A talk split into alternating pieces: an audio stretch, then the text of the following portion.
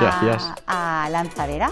Eh, muchas gracias por venir al podcast de Lanzadera. Estamos muy contentos de tenerte y queremos que nos cuentes, como emprendedor que tú eres, un poco tu experiencia y, y bueno, la verdad es que para lo joven que eres has tenido una experiencia bastante larga porque empezaste emprendiendo muy jovencito, ¿no? Ojo, joven, oye, me alegro, me has alegrado el día por Hombre, lo de joven. Yo, de creo, joven. depende hasta por dónde cortes, ¿eh? pero no estoy seguro que la mayoría de emprendedores que hay en lanzadera me llamarán joven. Yo creo que al contrario, dirían, este... No, me refiero a que para la edad que tienes ya tienes una dilatada Ah, carrera. esto, esto lo compro, sí, son 17 años montando proyectos en Internet, eh, en un entorno totalmente distinto hoy de, de cuando empezamos, por, por- porque existen cosas como esta, cuando empezamos no existían. ¿De qué año es Lanzadera? 2013.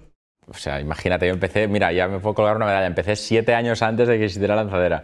O sea, al final ha cambiado muchísimo el entorno para emprender, especialmente desde España. O sea, hoy existen cosas como esta, a nivel de plataformas el no-code ha explotado, el concepto solopreneur o el o nómada digital, puedes montar proyectos ahí donde estés sin tener que montar un equipo, sin tener que aprender a programar.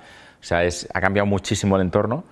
Em, y obviamente los que empezamos antes también hemos ido cambiando y esto es necesario, pero ha sido una aventura. Cuando empecé em, ¿Qué edad tenías? 17, 18, como muchos de los que empiezan ahora, solo que igual también le vas dando una importancia relativa a las cosas conforme te vas haciendo mayor. O sea, yo cuando empecé no, no dormía por un proyecto, por una decisión, la incertidumbre, cómo irá. Y hoy no duermo si un hijo mío está malo. Si Claro, un proyecto tal, pues yo qué sé, pues vendrán más. Pero al final también montar una familia te permite eh, darle la importancia correcta a cada cosa, yo creo. Poner las cosas en su sitio. Pero bueno, la, la verdad es que es inevitable. Bueno, yo recuerdo perfectamente la entrevista con André Buenafuente cuando siendo un niño. Hace 12 prácticamente, años de nada, ¿eh? O sea, hasta ahí, ayer, ayer. fue ayer, explicabas eh, todas tus peripecias cuando empezaste a montar con un colega eh, la empresa iOS, que luego El vendiste a. Telefónica. Fue tu primer proyecto emprendedor, que estaba en la anécdota de la cuesta, vivíais lejos, bueno, relativamente cerca, pero había una cuesta que separaba vuestras casas. Es como una leyenda que está la señora de la curva y Pero la es que, cuesta. pero es que hay gente que, o sea, también era otra época. Yo creo que hoy no nos vamos, no nos movemos de casa por nada. Pero, pero en esa época había gente que se iba a mi pueblo a ver si existía. De repente la veían y era como, como un punto de frustración, en plan, ah, vaya mierda, no es una historia de marketing. O sea, Era verdad, realmente era existe. verdad. Y realmente es que tampoco éramos tan buenos en marketing. O sea, es- a veces No, hay... no se te ha dado mal, ¿eh? La comunicación, por lo menos, ¿no? Bueno, era a lo que yo me quería dedicar. Mm, Me estás alegrando la tarde No, ver, entre lo de decirte- joven y que se... No, pero... Yo creo que la y- comunicación ha tenido un papel importante en tu carrera profesional. Yo te descubrí enorme. en la televisión. Enorme y, y además es que yo me quería dedicar, yo quería estudiar periodismo y quería dedicarme a, la radio. Además me enamoraba el concepto de la radio y solo que por alguna razón me gustó la idea de aprender a programar para crearme mis propios videojuegos con 15 años y ahí me enamoré de, de eso y después lo del emprendimiento vino después. O sea, yo empecé programando, quería crear cosas y me encantaba la idea de crear. Y un día me di cuenta que para poder mm, emitir mi primera factura tenía que hacer unos pasos, que era darme de alta, montar una empresa y lo hice, pero tampoco entendía muy bien cómo iba. O sea, yo me acuerdo la bronca de mi gestora, que sigue siendo hoy mi gestora. El, el primer trimestre me decía, me llama Flor, dice Flor, o cariño, eh, depende, es que me ve como un niño, o sea, no, no ha cambiado esto. Dice, Flor, pero ¿cómo habéis cobrado? Y yo, pues el cliente nos pagó con la factura que tú me diste, hice la factura con la plantilla de Word y cuando me ingresó el dinero, pues me hice una transferencia y lo estoy usando. Y él, pero, ¿cómo que te hice una transferencia? ¿Cómo qué? ¿En concepto de qué? Dijo, no sé, me pagó el dinero, es mío, lo estoy... Y la, ¿pero qué dices? Es que eso no pero tienes que dar de alta como autónomo o hacer un contrato de trabajo. Y yo, pero, ¿y esto cuesta dinero? Y ya, pero estás... Entonces tuvimos que, bueno, Hay mucho trabajo que hacer aquí, ¿no? Sí, sí, sí, y, ya- y de repente me di cuenta que tenía que pagar no sé qué porcentaje. De O sea, lo que era una empresa, vamos. Sí, sí, y ahí me di cuenta, fue mi primer trimestre como emprendedor y mi primera multa, me imagino, porque no, no me acuerdo, pero me tenían que multar, porque, o sea, me transferí el dinero y me lo gasté, igual era mil euros ¿eh? de facturación que ese. Trimestre, pero no me acuerdo, pero igual nos multaron ya. Em, y, y así fui aprendiendo a, a golpes. Hoy también hay más formación para emprender. En 2005 no había nada. Tampoco... Eras autodidacta, ¿no? Todos lo éramos, ¿eh? yo creo. Quizás los, los hijos, hijas de empresarios que lo habían hecho antes tenían un poco más de, de guía, pero el concepto de montar un proyecto solo con un colega, que hoy es como lo normal, en ese momento era, la sensación era que, era muy extraño todo. Porque nos decían, estás montando una pyme, y yo, es que no, sé lo que es una pyme. O sea, una sociedad limitada, tampoco lo entendía. Era como los estatutos, yo, es que no quiero ningún estatuto. O sea, al final hay cosas que son, son muy necesarias, especialmente para proyectos grandes, que nadie me malinterprete. Pero cuando empiezas, em, lo que quieres es, es, dedicarte a lo tuyo, quieres crear algo y quieres hacerlo legalmente además. O sea, al final todo era porque no quería o sea, ¿yo qué hacía con mil euros en efectivo? Yo los quería para hacer cosas. Entonces, al, final yo creo que poco a poco se ha ido preparando el entorno para que una persona pueda emprender, eh, igual quedan pasos por dar todavía, pero está más preparado hoy que hace 20 años. Sí, seguro que sí. Pero bueno, cuéntanos un poco eh, esa primera empresa. Eh, ya hemos hablado de que fue mm, tu primer proyecto que creaste con un... Mi universidad, mi máster, mi... Ha sido tu máster, ¿no? De vida. Todo. Bueno, si al final con 17 años no sabes de nada yo creo que tomamos muchas malas decisiones, algunas muy buenas. Una de las muy buenas fue cuando me busqué un jefe, porque al final... Buscaste un CEO, ¿no? Para la... Sí, porque me di cuenta que con 23 años no sabía de nada. O sea, cada día tenía que aprender algo que ese día tenía que hacer. Igual dije, igual podríamos crecer más rápido. O sea, igual resulta que no soy el mejor director del mundo que nunca ha sido director antes para dirigir esto. Entonces buscamos a alguien que nos viniera a, mandar, a dirigir, que tomara el timón. ¿Y, fue... cómo fue el encaje con, ese, con esa figura? Bueno, cuando entró Michelle em, fue maravilloso, porque a pesar de que había una diferencia de edad, eh, hablaba nuestro mismo idioma. Él venía de dirigir un banco, o sea, es que era totalmente distinto, pero le gustaba el mundo de la startup. Vino, mm, compró algunas acciones de un socio mío que, que en ese momento quiso salir y la verdad que esto también me permitió a mí Mm, formarme y me fui a estudiar un programa en la Universidad de Cambridge, luego volví un programa cortito pero que me flipó y ahí recuperé las ganas de estudiarme. Con formación te veías ya más preparado, ¿no? Para... Sí, también me conseguí una beca para poder estudiar en, ESADE, estudié en Barcelona, eh, luego empecé a dar clases. La, verdad que fue todo un periodo que me permitió como hacer las paces con el hecho de haber empezado tan, tan joven. de pronto. Sí, y de repente fue como volver a sincronizarme con lo que amigos míos de misma estaban haciendo y, me permitió prepararme para lo que vendría después. Y después de nueve años de arrancar a ellos en 2014, empezamos en 2005, em, fue cuando Telefónica compró el proyecto y yo empecé Idea Foster, que lo empezamos Ana y yo, que nos habíamos conocido trabajando en ellos. Ana es tu mujer, ¿no? Y que hoy estamos casados y tenemos tres hijos, pero en ese momento emprendimos juntos porque ella venía de la gran consultora y yo venía de emprender y dijimos, queremos montar una una empresa que se dedica a ayudar a otras empresas a, innovar como lo hacen las startups, pues necesitamos experiencia en consultoría y experiencia en startups y nos juntamos. Una buena mezcla. Y nos juntamos bien juntados, porque de tres hijos después. ¿Y qué tal, y qué tal la empresa? ¿Cómo funcionaba? Idea Foster fue... Explícala. sí, Idea Foster se dedica a ayudar a empresas, sobre todo grandes multinacionales, aunque alguna mediana también hay, a, innovar y a prototipar modelos de negocio y proyectos como lo hacen las startups. Vimos que había un problema, que es que la gran empresa estaba acostumbrada a gastarse millonadas, literal, o sea, millones de euros en prototipar algo que no sabían si funcionaría, porque un directivo, una directiva de tener una, idea feliz, quería lanzarlo. Entonces dijimos, una startup nunca haría esto. Una startup probaría, crearía un prototipo y aparte sabría si algo va o no va, aparte de que no se gastaría millones, que hay empresas que les gusta dilapidar millones, no me opongo, pero una startup sabría mucho antes si es un fracaso o no. Y es que en, nuestro mundo, en el mundo del emprendimiento, lo normal es que las cosas no funcionen. Y, a veces se ven de forma muy romántica, pero lo, ordinario es que no vaya bien el fracaso. Lo extraordinario es que vaya bien, es que sí funcione. Entonces, transmitir esto a la gran empresa era como duro. Decías que en el mundo del emprendimiento, en tres, cuatro semanas o en tres, cuatro meses, si es un modelo complejo de prototipar, sabrás si va o no. Y decían, no, yo tardaré un año y medio. Decíamos, pues estás tirando dinero y estás tirando tiempo. Entonces, siempre jugábamos con la idea de que ayudábamos a nuestros clientes a fracasar rápido y barato. Y les encantaba, porque fracasar iban a fracasar igual, pero rápido y barato. Y a veces de forma más discreta, porque muchas veces no ponían su nombre.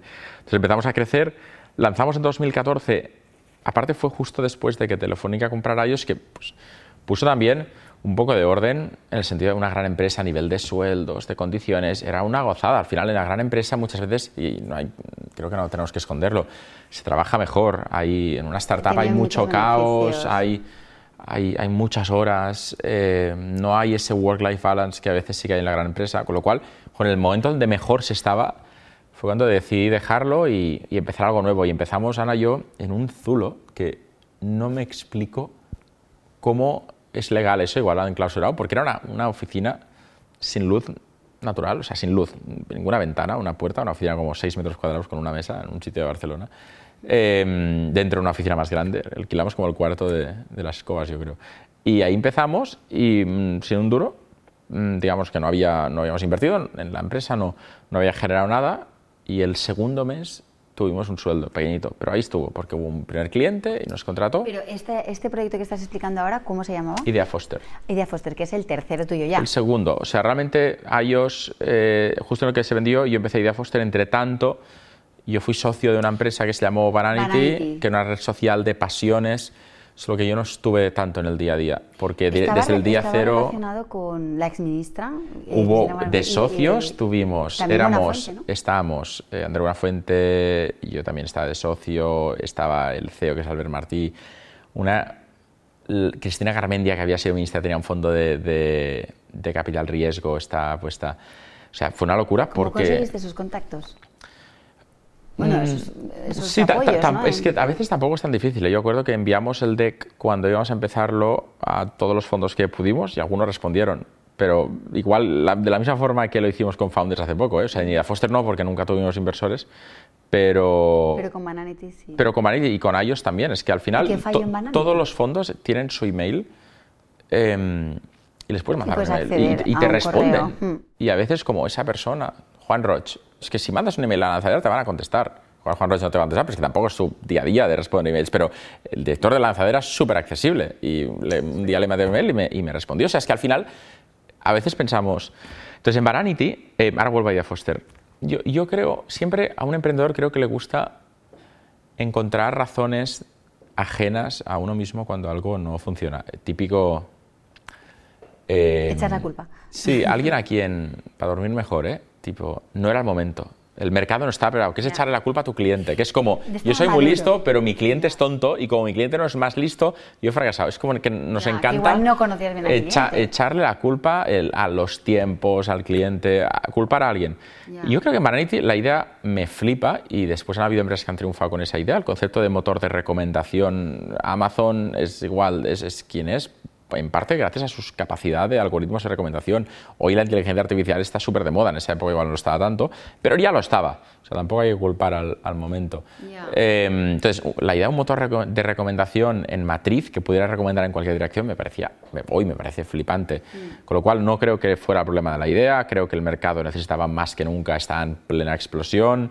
Eh, creo que la gente es súper inteligente para juzgar si algo lo quiere o no. Entonces, cuando se te acaban las excusas, solo puedes acabar eh, aceptando que igual tomaste malas decisiones. Y es que no es malo aceptarlo. Yo, yo creo que es mejor también ser honesto contigo mismo y decir, "Mm, la cagamos y no pasa nada, es que lo normal es cagarla. Es que, es que lo normal es que no funcione. Entonces, yo, esa, la conclusión que llegué con Bananity es que no tomamos las mejores decisiones porque hay empresas que han triunfado muchísimo eh, con la misma idea tomando mejores decisiones y me alegro por ellas. Entonces, al final, fue unos años súper intensos que recuerdo además con, con mucho cariño porque era la época que estaba comprando a ellos, Vanity estaba arrancando eh, y a la vez queríamos lanzar Idea Foster. Y fue una locura de cosas. de. Y, y ese año, 2014, nos casamos, Ana y yo. O sea, ya en general Fue el año. fue El año un- del cambio. un año bastante intenso. Bueno, entonces me estabas explicando eh, que Sí, y de Foster empezamos ahora yo en un, en un despacho sin luz, se había vendido iOS, eh, Bananity estaba creciendo, yo estaba en el board, eh, o sea, en la época más o menos iba todavía bien, y empezamos en un, en un zulo sin luz y me flipaba porque era volver a empezar y me encantaba. Y el segundo mes, el primer cliente, pues, tuvimos nuestro primer sueldo. El tercer mes volvimos a tener un sueldo y el cuarto mes, igual ya no, pero el quinto sí. Y el primer año cerramos con una facturación pequeñita, pero con beneficio. Era como, qué raro, ¿no? O sea, éramos dos, luego contratamos a la primera persona que vino a ser parte del equipo, luego tuvimos que despedir a todo el mundo para poder... Es terrible esto, Eh, no sé si debería contarlo. Éramos, éramos cuatro y de repente nos dimos cuenta que queríamos a un perfil que se fuera mucho más senior que nosotros, o sea, que subiera mucho más, o sea, no podíamos pagarlo. Entonces, de repente tuvimos que despedirnos a casi todos, o sea, nosotros igual estuvimos dos meses sin cobrar. También para que pudiera venir una persona que había hecho un MBA y que estaba súper preparada. que, sí, sí, y él lo sabe, además puedo decir su nombre porque es el actual CEO, es Ankit Balani que fue la primera persona que, que, vino a realmente hacer crecer, que vino no a tanto a, a, sumarse al carro, sino a tirar del carro. Y él vino, se puso a viajar ese el primer día, empezamos a tener clientes internacionales y empezó a crecer muchísimo hasta el punto de que en 2018 el, un fondo de inversión que era propietario de varias empresas para las que trabajamos nos, nos quiso comprar. Y pues hubo la, el exit, la venta, momento muy feliz y yo les propuse que el, al cabo de un tiempo me di cuenta de que el, mejor CEO que podía haber estaba dentro, que era Ankit, porque a Ankit le flipaba la idea de integrarnos con un grupo grande, crecer. Y en cambio a mí me gustaba la, la, la dirección de la empresa de una forma quizás más pegada, igual más romántica con la idea de la startup inicial. Y dijimos, ¿por qué no hacemos una transición para que Ankit siga liderando? Y nos dijeron que perfecto. ¿Y, y en 2020 salimos, eh, Ana y yo, eh, y quedó Ankit liderando la empresa. Y aparte, el cabrón, al primer año después de la pandemia, hizo el récord de beneficio y de facturación. Y yo digo, pero a ver, ten un poco de decencia, espérate tres años, ¿no? Pues el primer... Disimula. O sea, disimula un poco, pues no tiene ningún tipo de vergüenza. O sea, el primer año, récord de beneficios y récord de facturación. Y yo pensando, qué poca vergüenza tiene la gente de hoy, ¿verdad? Pero, tu cabeza ya estaba en algo nuevo, ¿no? No tanto. En 2020, de hecho, fue el primer año, teníamos dos hijos eh, ya, eh, todavía no había nacido el tercero, pero fue la primera vez desde que yo empecé en 2005 que dijimos, ¿qué queremos hacer? Y, hasta entonces sí habían habido alegrías también económicas, em, penurias también, pero era como que parar no era una opción, era seguir, seguir, hacer cosas, hacer cosas. Y de repente nos encontramos, Ana y yo, que tenemos dos hijos, que estamos en una situación súper privilegiada, que, que, a veces se habla poco, pero joder, si te has vendido una empresa y te han dado un dinero, es un privilegio y con 30 años es un privilegio muy grande y, con dos hijos te ayuda a centrar la cabeza para no tomar decisiones muy cortoplacistas, que esto también me ayudó, esto llegara cuando claro, llegó. porque si no dices voy a viajar por el mundo. Bueno, es lo que hicimos, o sea, igual viajamos por el mundo pero con niños, pero el, impulso que tiene un emprendedor que no, no lo juzgo, ¿eh? hay gente que lo hace y, y, me parece todo bien, al final si alguien se ha ganado un dinero que se lo gaste como le dé la gana y pulgar arriba todo, pero a veces un emprendedor lo primero que hace es comprarse un cochazo y no sé qué y tal. Mm. Y nosotros compramos un coche, una furgo para llevar a todos los niños. O sea, es que al final era, era otro tipo de, momento vital y nos fuimos a viajar por el mundo, pero dijimos que nos tomaríamos cuatro meses de pausa para hacer un viaje, una vuelta al mundo con los niños, obviamente. Y salimos y vino la pandemia y nos quedamos encerrados en Nueva Zelanda, encerrados en el nivel de que no habían aviones y se habían cerrado las fronteras. Y bueno, fue una aventura que en el fondo, dentro de lo que podría haber pasado, fue muy buena porque Nueva Zelanda además la, ley marcial, lo que aquí pues el lockdown, el confinamiento, te permitían salir de casa, no coger el coche pero sí caminar y el Airbnb que teníamos estaba en la naturaleza, o sea que cada día teníamos el privilegio de poder salir a pasear por la naturaleza con los niños. Que por para la naturaleza de Nueva Zelanda. Sí, el bosque era... A ver, Nueva Zelanda es muchos países en uno, ¿eh? pero donde estábamos era muy verde, bosque y demás, con lo cual fue bastante chulo. Había vecinos con los que no podías acercarte a menos de tres metros y se respetaba a rajatabla, pero nos hablábamos a gritos. Que igual no sé si los virus viajaban, pero pues yo que sé, del otro lado de la calle. Y la gente era súper respetuosa porque si ibas en un camino del bosque y venía alguien, se esperaba al otro lado del camino. Pues al llevar niños nos daban como prioridad. A veces estábamos muy cerca, nos esperábamos nosotros, pero a veces reculaban porque no había espacio para poder y en ese barrio todo el mundo éramos los únicos extranjeros, todo el mundo sabía que éramos de España y nos preguntaban mucho, porque cada día España salía por la tele Nueva Zelanda, porque éramos el país más afectado de la pandemia. Primero salía Italia, después España. Y nos preguntaban muchísimo y la gente era súper buena, que si necesitábamos algo, la dueña del Airbnb donde estábamos nos dijo, cuando se cerró el país de un día para otro, la frontera, nos dijo, mira, os voy a ser honesta, me han cancelado todas las reservas que tenía para mi casa porque nadie puede viajar. Em, y aparte, empatizo con vosotros y estáis al otro lado del mundo de vuestra casa y, no, os podéis ir. Entonces nos dijo, poned el precio vosotros, porque es que, o sea, ni os podéis ir de mi casa y la alternativa es que no haya nadie. Y se portó súper bien. Y acordamos un precio y estuvimos ahí unos meses hasta que pudimos volver. con Ana embarazada del tercero, que la alternativa de no poder volver era tener el bebé ahí y tener un hijo neozelandés. que bueno. Y al final volvimos, pero fue una aventura muy distinta a la que habíamos planeado, pero que sí que nos permitió mm, dedicar tiempo a nuestros hijos, que creo que era lo más importante, y, o sea, me, estoy muy orgulloso de haber gastado una parte del dinero pues, en, eso. Y, y, también encontrar ideas nuevas, y entre ellas estaba Founders, que acabó siendo nuestra nueva empresa. O sea que al final desconectar a veces también te sirve para conectar de nuevo de otra forma. O sea que un poco el origen de Founders fue allí. Pero no el origen, es que el dominio lo registré desde, eh, no sé, se llamaba, no me acuerdo el nombre del pueblo. Mi mujer me mataría por no acordarme. Mm, ah, podría dibujarte la casa, porque aparte nos flipo. Pero el pueblo, ah, estaba al lado de Arrowtown, pero bueno, en el sur, en la isla del sur. Pues eh, ahí compramos el dominio, empezamos Ana diseñando y programando. Cuando los niños dormían, teníamos una rutina, nada que sea una rutina muy exacta a nivel de... Nos levantamos bastante pronto porque todavía podíamos hablar con la familia aquí y cuando aquí es de noche, allí es de día, al revés.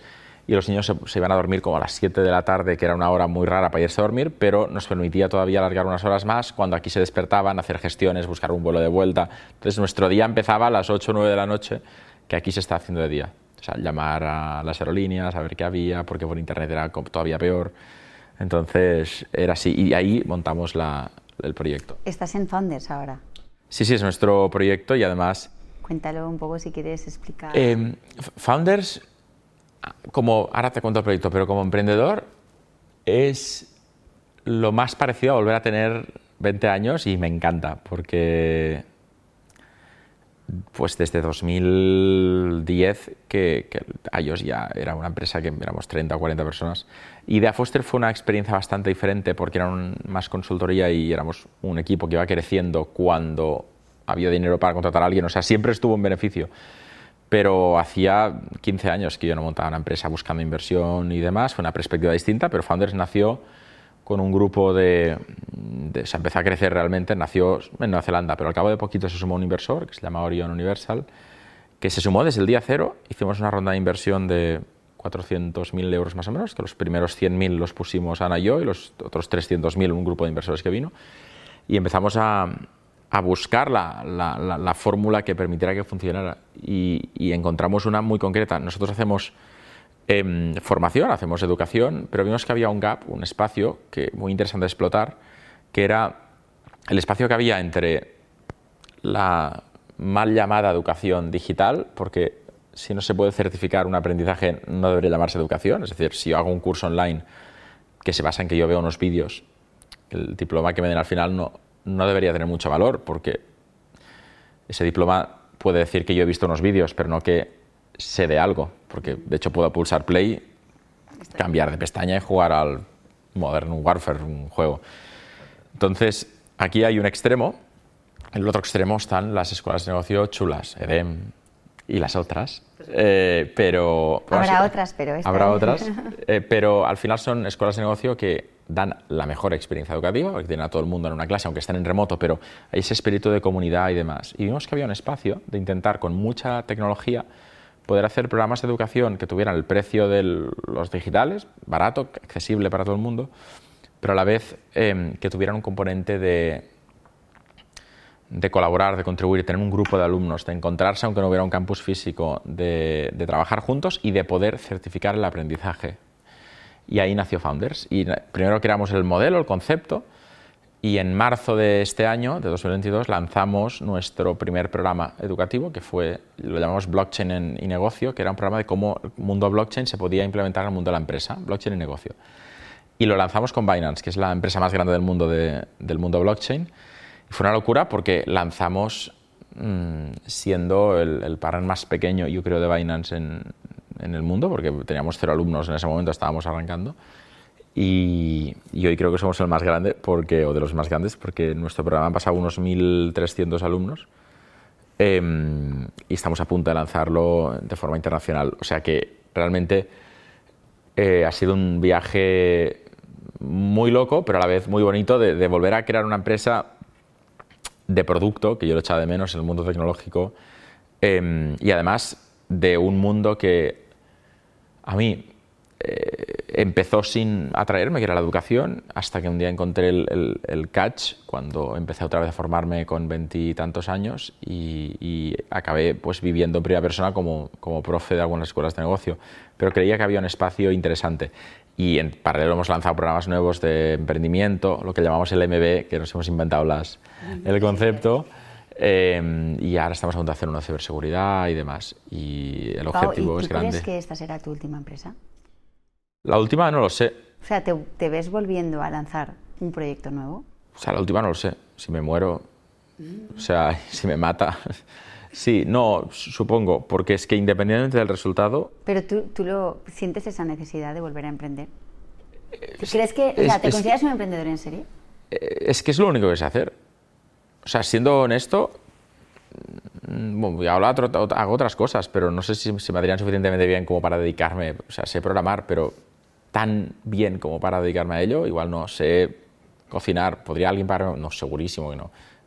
Bueno, pero has lanzado ya muchas. Sí, sí, pero es lo único. ¿Has, hecho, ¿Has, hecho, ese análisis antes de lanzar todas las anteriores? No, no, no. es que al final, es, yo creo que es más, más sencillo visto desde dentro porque es que tampoco es hacer otra cosa. Sé, sé lanzar proyectos. Yo creo que con el tiempo he ido aprendiendo a. ¿Te atrae el metaverso?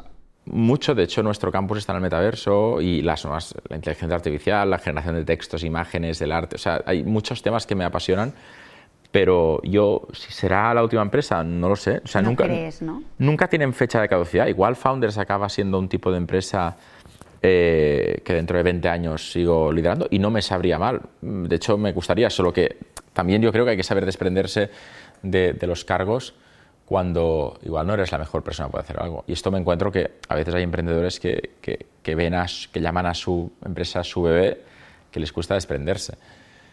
Y esto acaba siendo malo para el proyecto. O sea, yo seguiré siendo el CEO de Founders hasta que encontremos a alguien que sea mejor CEO que yo en Founders. De hecho, yo siempre hago...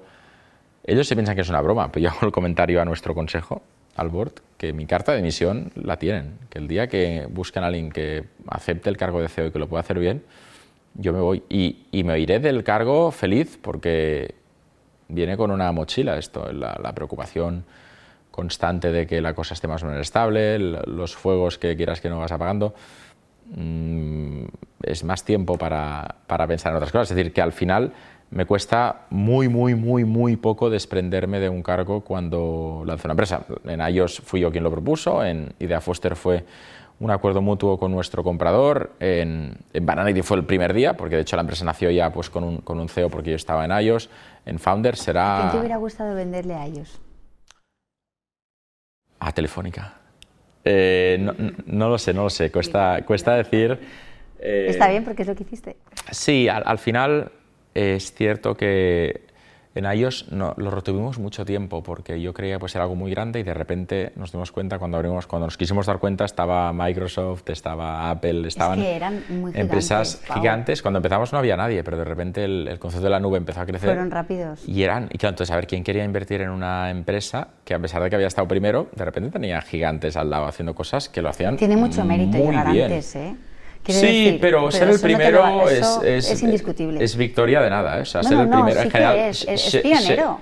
Xerox hizo el primer sistema operativo y Xerox que hace impresoras, pero tampoco lo recuerdas como una marca super innovadora. Hicieron la primera interfaz gráfica, no, el primer sistema operativo, pero sí la primera GUI o Graphical User Interface y fueron pioneros. Y, y no, Xerox no es Microsoft, ni es Apple, es Xerox. O sea que al final... Ya, pero tampoco todo se traduce en... Que, Pero prefiero que ser el primero es, un orgullo para contarle a tus hijos, pero, pero a nivel empresarial no tiene mucho valor. El, lo importante no es quién lo hace, es quién lo consigue realmente explotar. Entonces, ¿quién es la mejor empresa tal? Pues mira, cuando nadie quería invertir en, en iOS, porque por mucho que hubiera sido el primero, había gigantes que tenían, pues al final, el ala de cloud computing de Microsoft, que hoy es una de las principales, pero en ese momento era algo muy nuevo, igual tenía un presupuesto de bajo, de 20 millones de euros al año, que igual son 20.000, pero nosotros tenemos un presupuesto de muchísimos menos millones. Entonces, por ahí vino Telefónica y dijo, yo creo que hay un espacio y quiero invertir en esto. O sea, la mejor empresa que podría haber comprado iOS, Telefónica, porque, porque es que había un encaje y, lo hicieron. Y después, cuando compraron la empresa, eh, es que yo recuerdo, igual las personas con las que hablé, algunos ya, ya no están, ¿eh? pero a veces si me los encuentro los recuerdo, que yo alucinaba porque era una empresa que me trataba de tú a tú. En plan, me acuerdo el momento de la nota de prensa que hicieron, la hacéis vosotros o nosotros y dije, no sé, nosotros tenemos a una persona de prensa que, que es... tienes un gabinete de comunicación. Sí, digo, en nuestro caso es Jordi, que, es el que es quien Jordi lo hace. ahí con el bolivic Jordi, que es, es, ingeniero y es periodista, con lo cual a veces... A ver, tiene una buena formación, ¿eh? Sí, pero a veces tenía el sombrero de, de periodista, la mitad del tiempo la dedicaba a tal, y digo, si quieres lo hacemos nosotros. Digo, igual Telefónica tiene más gente de pero prensa. Pero lánzala tú. Sí, y, y, nos dijeron, no, no, pues vosotros. Y al final no sé si la hizo Jordi o alguien suyo, pero era maravilloso ver que... Yeah que a pesar del gigante que era y que es, eh, te trataban de tú a tú y te hablaban con mucho respeto como, como empresa y demás. Y era brutal. No, o, sea, no te sentías ninguneado por una gran corporación, ¿no? Cero. Y además que ellos eran conscientes que habían entrado en un momento difícil cuando nos costaba conseguir financiación para seguir creciendo, algo que nunca nos había pasado, porque siempre había el problema al revés, que la gente quería invertir en, en esta tecnología de futuro. Pues a pesar de eso, era una conversación como si hablara con otro emprendedor de mi edad, pero estaba hablando con el CEO o el director general o, o, gente muy importante en, en, una multinacional y era al contrario, todo facilidades. Pau, para ti como emprendedor, ¿cuál es el principal problema que has tenido? Es decir, ¿qué es lo que te ha resultado más difícil? No un problema, sino lo que te ha resultado más difícil. Eh, no sé, eh, la, gestión de las personas eh, o el liderar un equipo. La comunicación veo que no, porque sé que no. Pero, pero, por ejemplo, levantar financiación, convencer. ¿Cuál es el principal pain que tú has tenido? Pues muchísimos y dependiendo de la, del momento de cada empresa. O sea, al principio. No, el mismo, entonces. no al principio la gestión, la gestión de las personas es, es complicada porque al final una startup cuando empieza tiene el dinero que tiene y, enamorar al talento es, es, difícil. El talento está allá afuera, pero que se enamore de tu proyecto es difícil, sobre todo cuando no puedes compensarle de la forma en que se merecen, porque al final cuando arrancas tienes los recursos que tienes. Entonces esto es difícil, cuando ya tienes más recursos, retener al talento también es difícil. El, el, crecimiento, nunca he sido una persona especialmente movida por lo financiero, es decir, en, uh, nunca ha sido la... ¿No te han obsesionado los números tampoco? No, no, no, en general siempre ponía a las personas por delante de los números. Hablo en pasado porque era más la época quizás de Idea Foster donde yo llevaba esta parte, pero al final no, no me obsesionaba y es cierto que si lo mirabas desde ese punto de optimización se podía optimizar mucho, pero pero tampoco me preocupaba. O sea, la pregunta es como, ¿cuánto vais a facturar este trimestre? Mi respuesta, no estoy seguro. Y esto ponía nervioso a la, a la gente. Decía, es que no lo sé, porque depende, depende de esto. De ¿Pero cuánto crees? Yo digo, pues que me lo inventaría. Entonces, bueno, dale un porcentaje de posibilidades. Yo decía, no lo sé, porque un proyecto no sale al 80%, o sale al 100 o sale al 0. Es decir, si le das un 80% que va a funcionar, significa que de cada 100 veces que lo intentes, 80 vas a tener el 100% del proyecto y 20 vas a tener el 0. Entonces, darle un 80 en los libros me parece una cosa extraña. Pero es lo que se hace en las empresas, pero a mí me costaba. Entonces ponía cero. Entonces se cabreaban, ¿no? ¿Pero por qué has puesto cero? Si al final lo habéis cerrado, era más de cero. Y yo, bueno, pero el momento que me lo pedisteis era cero. No, no había nada, no estaba firmado, con lo cual cero. Entonces, las finanzas quizás no, no soy el más adecuado. Pero problemas, la incertidumbre, la gestión. Y, después también el, el aprender a desprenderme. No digo que sea un problema, pero a veces cuando ahora, por ejemplo, he hablado con muchos inversores en la época de Founders y me han preguntado cuál es tu compromiso con Founders. Y yo siempre he dicho, económico es el máximo. O sea, yo estoy invertido en Founders. Fui el primer inversor hasta hace poquito y era el principal inversor que más había invertido económicamente. Pero al final también es cierto y creo que no hay que esconderlo que mi primera prioridad absoluta es la familia y creo que debería ser así. Porque si es, es sano, cuando alguien tiene una familia y lo deja todo para emprender un proyecto y se olvida de, de, de dónde viene y, y, la familia, creo que es malo. Y, y, yo siempre he sido transparente con esto y hay inversores que lo aprecian mucho. Y, y Ana también. Y, creo que es bueno. Mm, ¿Te sirve como respuesta? Sí, vale. claro, por supuesto. La verdad que sí, porque me has desgranado casi cada punto por punto.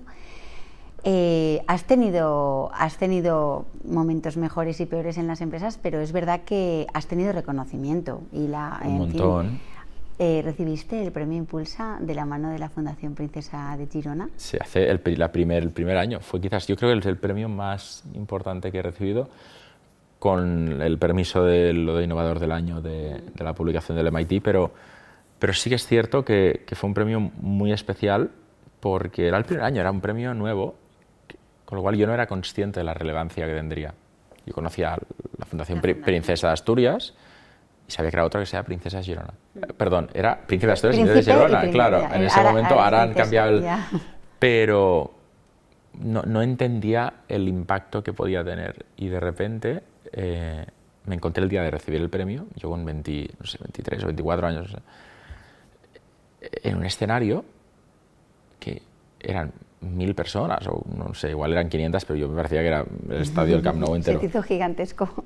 Pero es que había presidentes, ministros, los, reyes, en ese momento los príncipes, hoy los reyes, eh, un montón de invitados. O sea, el IBEX, de repente yo veía gente, oh, ¿qué tal? Me ha encantado, ¿qué tío? yo, oh, un placer. Decía, soy el presidente, no sé qué yo, pero, si, llevo intentando trabajar con vuestra empresa mil años y no lo hemos conseguido. O sea, fue una locura. Y, y también era algo muy, muy nuevo para mí. De hecho, en las fotos han ido los años que han pasado los premios, los premiados han ido entendiendo qué es el dress code. Yo fui mal vestido a ese premio y, todavía... sí, pero es que tampoco era consciente. O sea, yo no, era, este era un mundo nuevo para mí, no conocía a nadie y tal. Tuve la, la suerte que el director de protocolo Em, que era Alfredo Martínez, que hoy creo que está en Canadá, es el embajador de España en Canadá, en ese momento estaba en la parte de protocolo, me, hizo un tour rapidísimo y me dijo, a ver, Pau, esto es así, esto es así, esto es así. Y yo, vale, vale, vale, y más o menos lo hice bien, no, no me equivoqué, pero, pero en la parte de protocolo de, recibir el premio.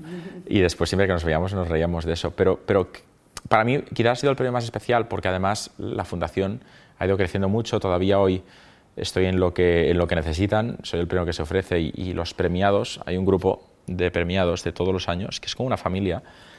Y es muy bueno, pero aparte son gente que venimos de ramas muy distintas. Hay ciencia, arte, eh, letras, o sea, son un montón de, disciplinas distintas y a veces no sería, pues yo qué sé, un emprendedor que piensa en números, con un científico que hace no sé qué, con alguien, con una, ¿sabes? Con Leticia, que es violinista, que ha ganado todos los premios de violín que se pueden ganar. O sea, al final somos una, una familia que nos alegramos del éxito ajeno. Y esto es algo que es poco habitual en España y creo que debería replicarse bastante en, otros entornos. A mí me encantaría que en la graduación de hoy hubiera un grupo de WhatsApp, me sirve, de cada clase, que celebren de forma honesta los éxitos del otro. Porque esto es algo que de momento yo hasta hoy he encontrado aquí, en este grupo de WhatsApp y después en las quedadas que nos vemos varias veces al año.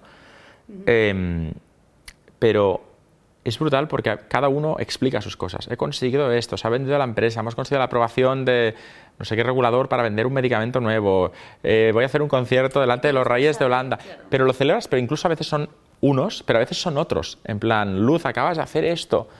Y otro lo pone y ella, ay, pues no sé qué, sí. O sea que es, es un grupo para celebrar y también cuando alguien ha pasado un mal momento, que evidentemente en 12 años, pues hay, hay desgracias de las serias, que son las de salud, y de las no serias, que son las de la empresa pero hay, hay momentos duros y, de repente se hace una piña alrededor. Yo estuve a punto de cerrar un proyecto en todo esto y cerré y fracasé con varios proyectos y lo cuentas y de repente hay una piña de, Me gusta que hables tan honestamente de los fracasos también, ¿sabes? Porque muchas veces se Bueno, también, mucho el igual, no sé si no me hubieras preguntado si te lo hubiera sacado. O sea, también... No, tú lo, tú decir, pero lo dices espontáneamente. Sí, o sea, es que al final es, es, lo normal. falta hablar, falta esa parte de de reconocer el fracaso y de ahí sacar el aprendizaje?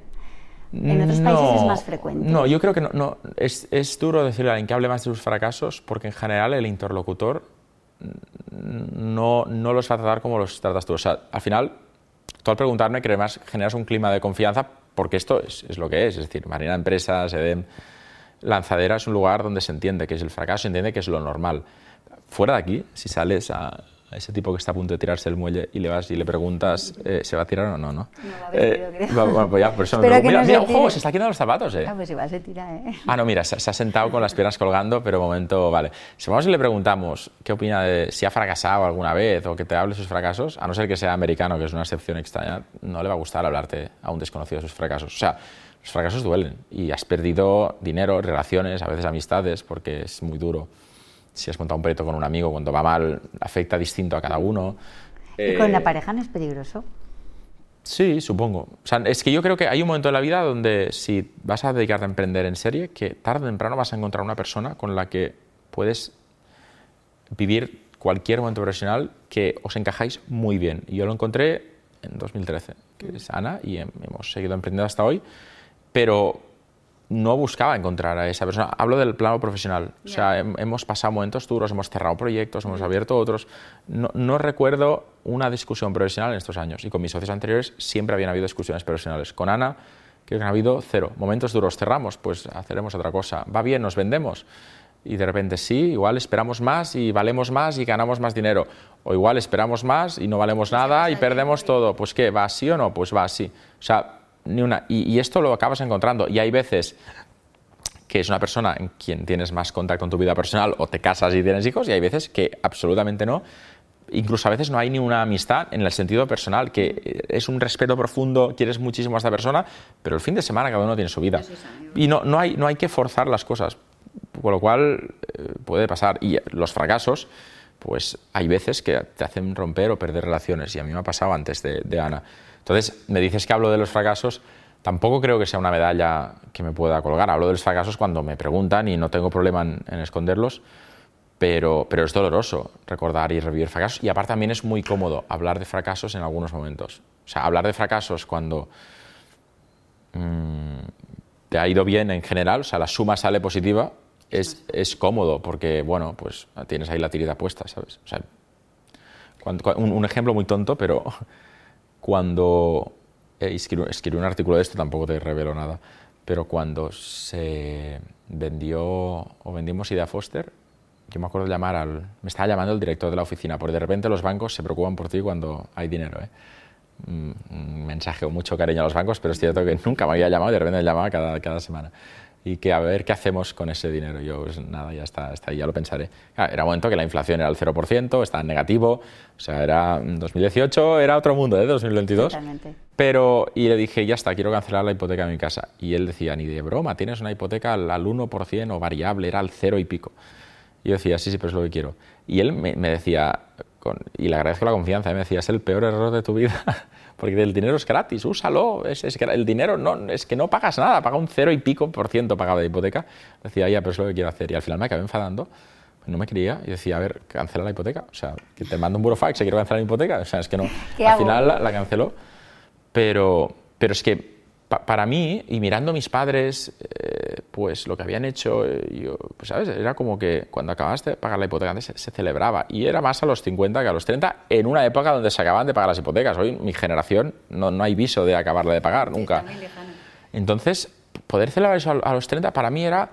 Para mí era esto el éxito, es decir, pues era una cosa que me hacía mucha ilusión. Nos Te quitas una buena mochila. Nos construimos una, nuestra casa en un terreno con la hipoteca al máximo que nos habían dado en ese momento en el banco y, teníamos dos hijos y para mí era como, Buah, e-, esto es el poder vivir y saber que esto lo hemos conseguido, es más éxito que no invertir el dinero y ganar el triple. Para mí, en ese momento, era, era eso.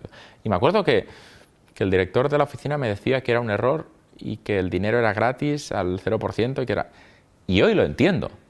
Hoy con la inflación al 10%, pienso, joder, si me hubiera quedado el dinero, se lo ahora se lo vendería al banco más caro. Tendría la hipoteca al 1% y se lo vendería al, al 4 o al 3. O sea que realmente tenía razón. Porque los financieros saben pensar más que los, que los que no lo somos. Pero para mí eso era el éxito. Y hay veces que nos empeñamos en pensar que el éxito es un Ferrari o, mucho, mucha liquidez, mucha, ver una cifra muy abultada en el banco. Y, depende, para alguien sí que lo será, para alguien no. Para mí era tener un plano tranquilo en lo personal em, y de cara a mis hijos, pues saber que si todo va mal, eso lo van a tener. Y, y es lo que decidí. Y no creo que mi decisión fuera peor. Lo, lo, haber invertido todo en Bitcoin en ese momento, en 2022 hubiera tenido cuántos millones. Hoy, en 2021, hoy igual tendría menos, es que no lo sé, pero es que si llego a haber invertido, me da igual ¿sabes? O sea, no, he mirado cómo ha ido ese momento. La empresa la vendimos en dólares. Si llegamos a mantener los dólares, hoy tendríamos un 25% más de dinero. Lo convertía a euros porque la hipoteca estaba en euros. Es que, es que nunca sabes, pero da igual, al final las decisiones están tomadas. ¿A ti nunca, nunca te ha dado por irte a Estados Unidos? Sí, muchas veces, pero una semanita. Pero a vivir, ¿no? ¿A emprender allí? Es que no, no, me, no me atrae Sobre nada. Todo cuando eras más joven cuando las ahora, primeras me has, ahora me has hablado como alguien mayor. ya. No, en la Sí, en he, ido, he ido muchas veces em, en los días necesarios que tengo que estar, luego me voy al, a mí no que puedo, porque sí que es cierto que hay un paraíso para emprender, pero es un país donde no me siento, o sea, me siento muy, muy poco cómodo. Desde la entrada hasta la salida me siento extremadamente incómodo, de hecho. Em, y no sé por qué, o sea, el mismo ADN emprendedor lo pones en, en Vancouver y probablemente estaría viviendo allí hace años, o lo pones en otra ciudad y no, porque es el paraíso para emprender. Y hay un, un gueto de emprendedores, hablando mal, que, que, que, comparten tu misma visión. Y, pero sales de ese pequeño burbuja y es un país donde, no sé, igual hay gente que lo ama, tengo amigos que se han ido a ir allí, yo le digo, es que no te entiendo. Y él me dice, es que no te entiendo yo a ti, pero me siento... No estás ahí bien. Muy inseguro, la idea de que todo el mundo pueda tener armas, la idea de que mm, a mis hijos les puedan matar en el cole, que pase cada tres días haya un mass shooting y maten a niños, la idea de ese sueño americano de, de que la gente te pregunta cuánto dinero tienes en inicio de cualquier conversación, que, que, que, que se esté constantemente comparando lo que tienes a partir de lo que haces o de qué club eres socio o de cuán grande es tu casa el espíritu americano de este... Eh, en cambio, país vecino en Canadá, cuando he ido, mi mujer estudió ahí un tiempo, es, es, es otra, es, otro chip absolutamente. Es, la gente es buena, es amable, te chocas contra alguien por la calle, te van a pedir perdón sin asumir que lo has hecho expresamente. O sea, ese es otro, es otro. Entonces, ojalá hubiera un Silicon Valley en Canadá, igual ya me iría a vivir allí. No, o, o, o, y en España también se vio muy bien, ¿eh? Hombre, claro. Pero es que no lo sé. Pau, escucha una cosa, ¿hay algún emprendedor que a ti te haya inspirado en el tiempo? ¿O Mm, alguien que sea una referencia para ti? Muchos. Español. Muchos. Sí, sí. Sí, o sea, muchas veces te fijas Sí. especialmente en qué hace Sí, sí. tal persona. ¿Puedes decirme alguno? Sí, Ca- Carlos Durán es fundador de Hoy Voy, que es la cadena de autoescuelas más grande del mundo, que hace dos días eh, ganó el premio Joven Empresario del año, pero que le di yo porque era el presentador. O sea, yo no, yo no estaba en el jurado, ¿eh? Está- yo lo presenté ¿Se lo el premio. entregaste? Tampoco, se lo entregó el presidente de AGE, pero yo eh, este- presenté la gala y me hizo ilusión, porque creo que, que lo merece, pero también otro de, igual las personas que más admiro, que es más joven que yo, era finalista del mismo premio. Y pensé, corazón partido, ¿sabes? Que es Oscar Pierre, que es fundador de Globo y que para mí es un ejemplo de trayectoria brutal que a veces se ve empañada por, por momentos del propio proyecto. Es decir, los riders, si son autónomos o no lo son, la- de repente les meten una multa porque el criterio del gobierno es que no lo son y el suyo es que sí lo son autónomos y de repente... Y, y- y esto al final, si tú hablas media hora con Oscar Pierre, que insisto, es que es más, es que ese cabrón es más joven que yo, ¿eh? es, es curioso como lo, lo- lo sitúa todo en una forma que dices, entienda al, al 100% cada cosa que, que está pasando y sobre todo porque es que son 3.000 empleados. Es un proyecto que me cuesta pensar en otros proyectos españoles que lo han hecho tan bien, porque en, el mundo de emprendimiento es un all-in constante, o sea, una mala decisión te pone a cero. Si llegas a montar una empresa, son 3.000 personas,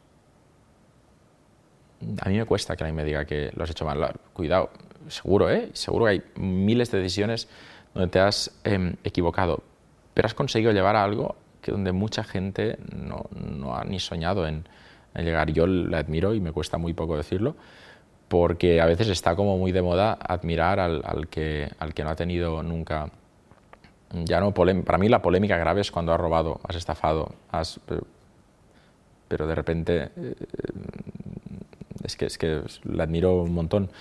Eh, había una empresa que me flipaba su historia que se llama Yagurt, que estaba hecha por Ingrid Solomo y Gloria, que eran dos amigas que se habían ido a Estados Unidos a, a ver dónde querían emprender y cuando fueron vieron que eh, buscando ideas, una de ellas de hecho solo fue, vio que triunfaban el frozen yogurt, el yogur helado, y volvió y lo montó en Girona. Eh, montó una cadena y fracasaron. Y lo volvieron a montar en otra ubicación. Asumieron que el problema era la ubicación en otra. Fracasaron y a la tercera ya no tenían un duro, fueron al banco, pidieron dinero, les dijeron que no.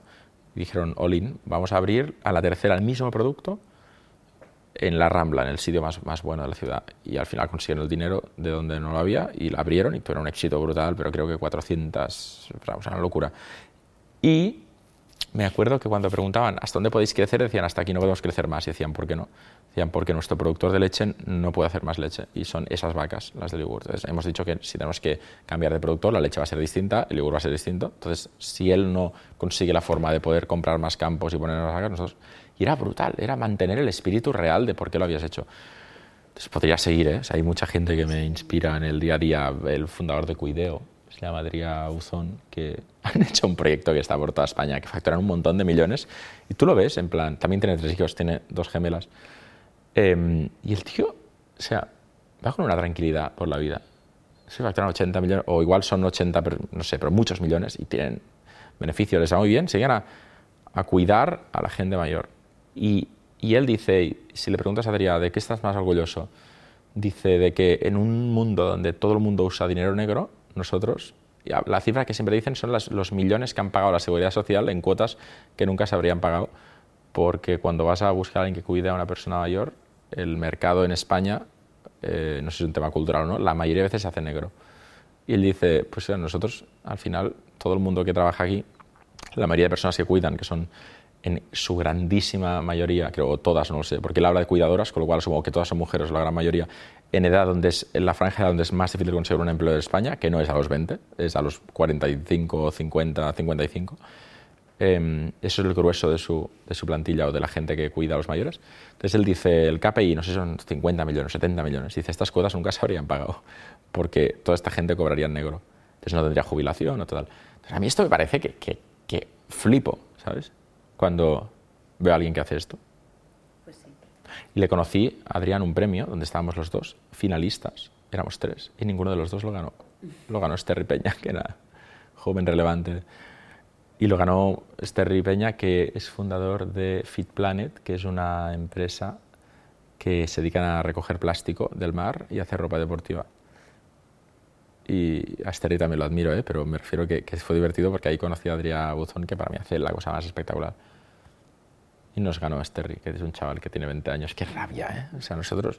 Estos jóvenes. Y, y aparte el premio se llama Joven Relevante, ¿vale? Aquí hay dos que entre los dos tenemos seis hijos y ahí... O sea, yo, yo hubiera votado a Sterry. Ya te viste tu momento de joven. Ya, ya, total. Yo cuando me presentaba un premio, porque dicen, no, pues hasta los 40 te puedes presentar. Y yo, bueno, pero no sé, yo no me lo daría a mí mismo el premio de joven, no sé qué. Muy bien, Pau. Pues estoy segura de que vas a seguir emprendiendo que dentro de un tiempo quizás nos vamos a juntar y me sigas contando cuando quieras todas tus eh, experiencias eh, todos tus proyectos y, todas, en verdad, em, toda tu sinceridad, ¿no? Para las cosas buenas y las menos buenas y las malas. Bueno, es que ahora mis hijos ya empiezan a ver algunas entrevistas, ya es más difícil mentir ahora porque no les quieres transmitir esto a, ellos. Sí, sí. Pues bueno, mil gracias por haber venido al podcast de Lanzadera. Ha sido un, gusto tenerte aquí y espero que nos volvamos a encontrar.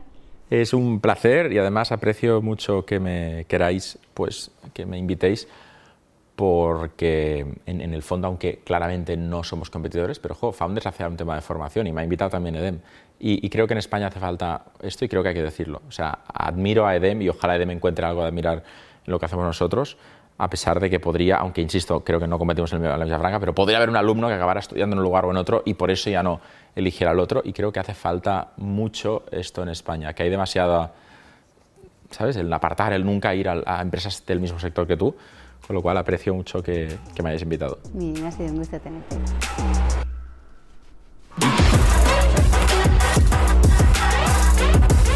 Os esperamos en el próximo podcast y os prometo un montón de contenidos interesantes de la mano de gente muy, muy top. No os perdáis el próximo podcast de Lanzadera.